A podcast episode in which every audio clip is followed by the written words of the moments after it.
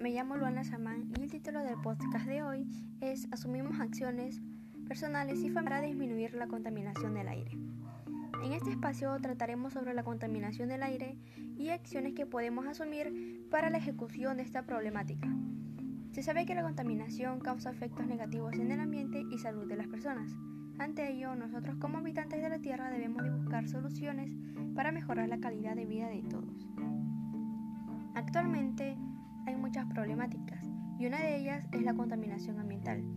Esto se debe al uso eficiente de la energía en las viviendas, la industria, los sectores de la agricultura y transporte, centrales eléctricas de carbón, arena, polvo del desierto, la quema de basura y la deforestación. Todas estas acciones lo que causan son efectos negativos en la salud de las personas, como enfermedades pulmonares obstructivas crónicas, cáncer de pulmón, neumonía y entre otros. Ante esta situación debemos de asumir acciones que busquen mejorar al mundo. Las acciones que estoy practicando junto a mi familia son las siguientes.